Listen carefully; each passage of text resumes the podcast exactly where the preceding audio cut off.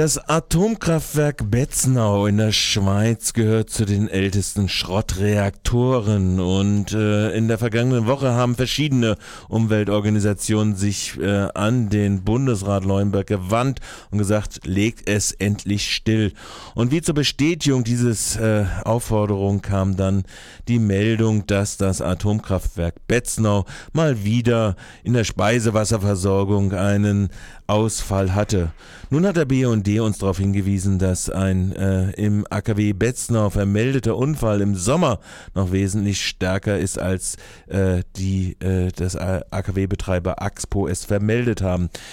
Axel Mayer, BUND Regionalgeschäftsführer im Gespräch mit Bermuda-Funk der Redaktion Restrisiko. Bermuda-Funk Freies Radio Rhein-Neckar. Wir sprechen mit Axel Mayer vom BUND Freiburg. Hallo, Herr Mayer. Ja, hallo. In ihrer direkten Nachbarschaft, nämlich in der Schweiz, hat es einen Störfall gegeben im AKW Betznau. Wo liegt dieses Atomkraftwerk und was ist denn dort passiert? Es gibt immer wieder Störfälle im Atomkraftwerk Betznau. Betznau ist das älteste Atomkraftwerk der Schweiz und es liegt schräg gegenüber von Waldshut, also direkt an der deutschen Grenze. Wir haben ja vier von fünf Schweizer Atomanlagen in Grenznähe. Das atomare Endlager soll auch noch in dieses Gebiet. Und Betznau ist schon ein sehr besonderes Atomkraftwerk. Das heißt, Betznau ist das älteste Atomkraftwerk der Schweiz. Es hatte gerade jetzt an diesem Wochenende sein 40-jähriges Betriebsjubiläum. Und man muss auch dazu sagen, es ist der drittälteste Druckwasserreaktor der Welt, der noch in Betrieb ist. Also tatsächlich ein gefahrzeitverlängertes AKW mit massiven technischen Problemen. Da kann man also gerade noch nachträglich zum Geburtstag gratulieren. Man kann nachträglich zum Geburtstag gratulieren und das Atomkraftwerk hat sich auch selber zum Geburtstag gratuliert. Das heißt, es liegt ja im Kanton Aargau und der Kanton Aargau ist sehr atomenergiefreundlich und deswegen gab es auch eine Jubelveranstaltung mit mehreren tausend Menschen. Und gleichzeitig hat sich das Atomkraftwerk durch einige Schnellabschaltungen ins Gespräch gebracht und eben jetzt durch diesen Störfall, der schon einige Monate zurückliegt. Und zwar im August wurden zwei Mitarbeiter massiv verstrahlt. Und jetzt hat gerade das Eidgenössische Nuklearsicherheitsinspektorat ENSI ein Strafverfahren gegen Betznau eingeleitet, eben wegen dieser Verstrahlung. Das war im August und warum ist das dann jetzt eine aktuelle Meldung? Also äh, ja, weil, weil jetzt eine, eine Zeitschrift rausgebracht hat, dass im Prinzip diese Strahlendosis weit überhöht war und vor allem, dass das der schwerwiegendste Störfall in der Schweiz seit Jahrzehnten ist.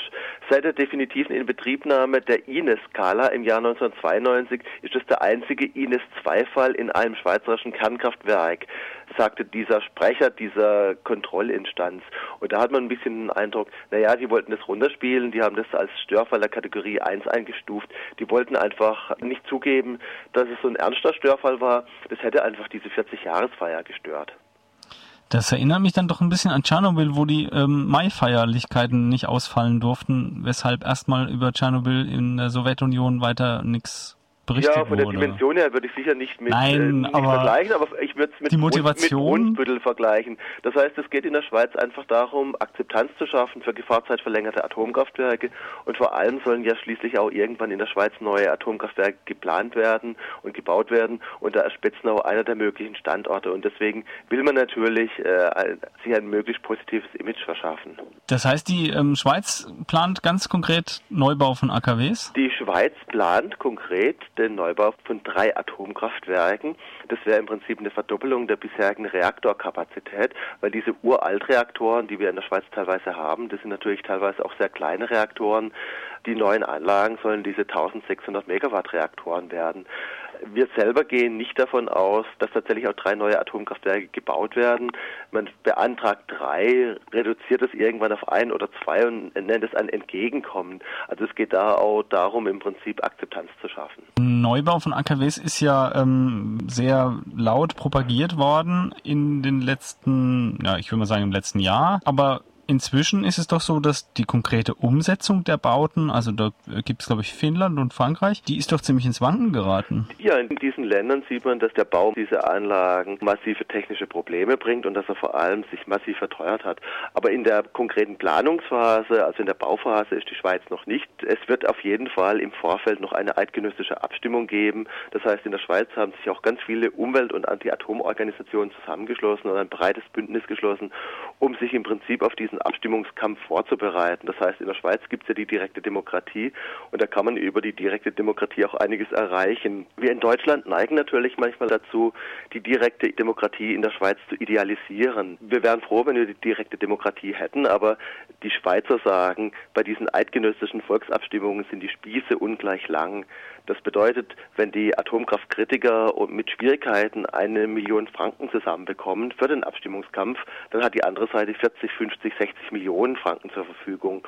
Und da sieht man auch, ja, dass man die direkte Demokratie auch nicht unbedingt idealisieren kann, wenn die Chancen äh, so ungleich verteilt sind. Für diese beiden betroffenen Mitarbeiter des Atomkraftwerkes bedeutet diese Verstrahlung ja wahrscheinlich mittel- oder langfristig konkrete gesundheitliche Auswirkungen? Jede Art von äh, Radioaktivität kann Krebs auslösen und die beiden äh, Mitarbeiter haben eine Strahlendosis von 38 Millisievert erhalten. Beruflich strahlenexponierte Personen dürfen 25 Millisievert im ganzen Jahr bekommen und da lagen die schon eindeutig drüber.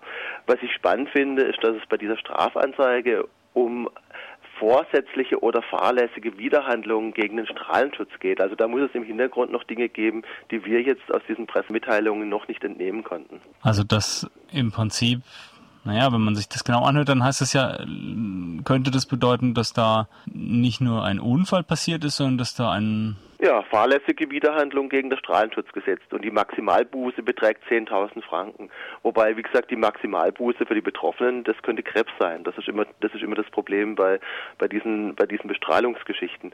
Aber wie gesagt, das ist jetzt sozusagen die Betroffenheit der Arbeiter dort, die jetzt verstrahlt wurden. Was uns wesentlich größere Sorgen macht, ist dieses 40 Jahre alte Atomkraftwerk mit allen möglichen technischen Mängeln, also wirklich ein Dinosaurier. Äh, wir schauen ja ganz häufig noch Fessenheim rüber Fessenheim ist 30 Jahre alt. Wir schauen auf die alten deutschen Atomkraftwerke. Aber in der Schweiz werden tatsächlich in Betzner und Mühleberg zwei Ur äh, Uraltreaktoren betrieben und das macht uns hier in der Grenzregion massive Sorgen. Diese Einkategorisierung in Störf, Ines Störfall 1 und Ines 2 dann später, das zeigt doch auch wieder mal, dass die Atomindustrie hier, was ihre Zuverlässigkeit als Betreiber solcher hochgefährlichen Anlagen anbetrifft, dass das da nicht nicht toll bestellt ist. Also ja, also wie gesagt, das erleben wir ja immer wieder, dass man versucht äh, zu verharmlosen, zu vertuschen, herunterzuspielen. Und manchmal hat man da den Eindruck, dass es nicht nur die Sache der Betreiber ist, sondern durchaus ein bisschen der Behörden, die mit den Betreibern gerade auch in der Schweiz unter einer Decke sitzen oder liegen oder wie man das sagt. Was kann man denn dagegen tun? Also ich meine jetzt konkret als, als äh, Anti-Atom-Bewegung, wo geht's lang? Es ist einfach so, dass es im Moment am Hochrhein und am Oberrhein eine ganz gute grenzüberschreitende Zusammenarbeit der Atomkraftgegner gibt, dass wir als BUND sehr eng mit den Schweizer Initiativen zusammenarbeiten, dass wir sehr gut mit den französischen Initiativen zusammenarbeiten, weil man ja auch immer wieder versucht, die Menschen grenzüberschreitend gegeneinander auszuspielen. Also gerade die Nationalismen werden ja ganz gezielt genutzt, um die Menschen gegeneinander auszuspielen. Das heißt, gerade so eine Kritik, wie sie jetzt eben vom BUND kommt, äh, wird in der Schweiz manchmal übel genommen und das wird von den äh, besten Werbeagenturen der Welt auch ausgespielt. Das heißt, in der Schweiz arbeiten die besten Werbeagenturen der Welt, um Akzeptanz für neue Atomkraftwerke zu schaffen. Und dem müssen wir verstärkte grenzüberschreitende Zusammenarbeit entgegensetzen. Es gibt hier Newsletter beispielsweise zum Thema Banken.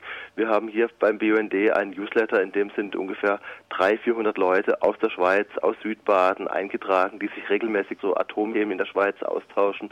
Es gibt Demonstrationen beispielsweise gegen das geplante Atommülllager in Grenznähe am Hochrhein und es gibt hier eine traditionell gute Zusammenarbeit. Benken ist das Atommüll Zwischenend, wie auch immer man das nennt, Lager, was in der Schweiz geplant ist? Es gibt in der Schweiz in Grenznähe ein atomares Zwischenlager in Würenlingen und es soll ein atomares Endlager entstehen. Das Problem der Schweiz, die Schweiz ist ein geologisch sehr instabiles Gebiet. Wir haben die Alpen, die sich entfalten mit Risseklüfte und Spalten und man hat nur eine äußerst dünne Schicht Opalinuston von 120 Metern Dicke und dort soll der Atommüll rein, der eine Million Jahre sicher gelagert werden muss. Das heißt, die Schweiz hat massive Probleme, einen geeigneten äh, geologischen Standort zu finden aber man braucht unbedingt einen Standort, um Akzeptanz zu schaffen für neue Atomkraftwerke. Na gut, die Probleme, die hat ja nicht nur die Schweiz, wenn man sich jetzt anguckt, Morsleben stürzt äh, so leise und langsam vor sich ein, ja. ähm, Asse ist am Absaufen, aber Gorleben ist ja zum Glück sicher. Also äh, aus zumindest Sicht der, aus, aus, Sicht der Betreiber und der, der herrschenden Atomparteien, die glauben das.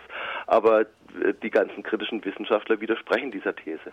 So, jetzt sind etliche Begriffe gefallen. Betznau, was bestimmt niemandem was sagt, wo das genau ist, Bänken äh, und so weiter und so fort. Wenn man sich jetzt noch genauer zu den einzelnen Standorten informieren will. Ja, dann geht man am besten auf die Homepage des BUND www.bund-freiburg.de oder man gibt bei irgendeiner Suchmaschine ein Atommüll Schweiz oder AKW Betznau, dann kommt man auf die Informationen, die wir als BUND ins Internet gestellt haben und dann kommt man auch zu den Newslettern, in die man sich eintragen kann.